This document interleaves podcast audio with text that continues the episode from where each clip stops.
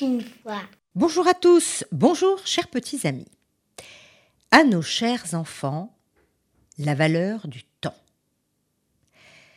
À chaque fois que la mamie venait passer Shabbat, elle restait toujours près de ses petits-enfants. Elle les prenait sur ses genoux, elle leur parlait de tout, parfois de choses sérieuses, parfois de choses même graves. Elle racontait des anecdotes. Qu'est-ce qu'elle était bavarde, mamie Et elle aimait bien attendre vendredi soir pour les retrouver autour d'elle.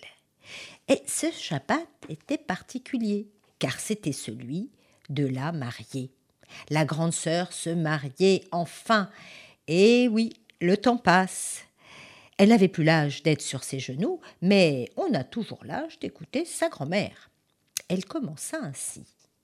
Ma petite fille, ma princesse, ma future épousée, écoute bien ceci. Imagine qu'une banque dépose chaque matin sur ton compte la somme de 86 400 euros. Cette banque aurait pourtant une particularité. Écoute bien. Elle ne transférerait pas ton solde au lendemain. C'est-à-dire que toutes les nuits, l'argent que tu n'auras pas pu dépenser serait supprimé de ton compte. Et voilà, volatilisé. Tu vois un peu la situation? Que ferais-tu alors Hein? Bien, je suppose que tu retirerais tous les jours la somme que tu n'as pas dépensée, n'est-ce pas? Oui, c'est ce qui paraît évident. Eh bien, chacun de nous a une banque semblable. Elle s'appelle le temps. En fait, chaque matin, cette banque dépose sur ton compte personnel 86 400 secondes. Chaque soir, elle les supprime de ton compte et elle considère comme perdue toute la quantité de temps que tu n'as pas su investir en quelque chose d'utile. Tu me suis? Tu me suis vraiment? Cette banque ne reporte donc pas ton solde au lendemain. Elle n'accepte pas non plus d'ordre de transfert.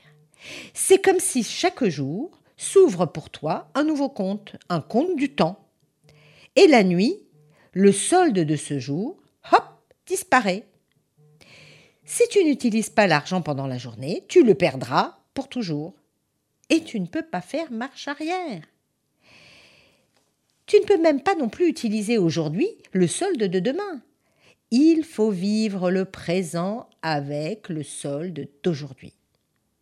Donc voilà un bon conseil. Rends-toi plus apte à utiliser ton temps de manière heureuse et constructive. L'horloge suit sa marche tout le temps, elle ne s'arrête jamais. Profite au maximum de chaque jour, non de manière égoïste, mais de manière responsable et surtout généreuse. Pour ton couple, tes amis et ceux qui sont dans le besoin, pour les autres. Pour comprendre la valeur d'une année, demande à un étudiant qui a raté l'année. Hein, tu vois? Pour comprendre la valeur d'un mois, demande à une mère qui a accouché d'un bébé prématuré. Pour comprendre la valeur d'une semaine, demande à un éditeur d'hebdomadaire, tu verras ce qui est perdu. Pour comprendre la valeur d'une heure, hein, alors, attendre le rendez-vous de ton amoureux, hein, une heure, ça compte. Pour comprendre la valeur d'une minute, demande à un passager qui a raté son train. Et pour comprendre la valeur d'une seconde, demande à quelqu'un qui a échappé de justesse à un accident, à une seconde près, trop tard pour comprendre la valeur d'un millième de seconde, demande à, ben demande à un athlète qui a gagné de peu une médaille olympique. Tu vois, ma petite fille? Écoute-moi, considère chaque moment de ta vie comme un trésor. Et ce trésor aura beaucoup plus de valeur si tu le partages avec quelqu'un de spécial, suffisamment spécial pour lui avoir consacré ton temps. Tu vois ce que je veux dire?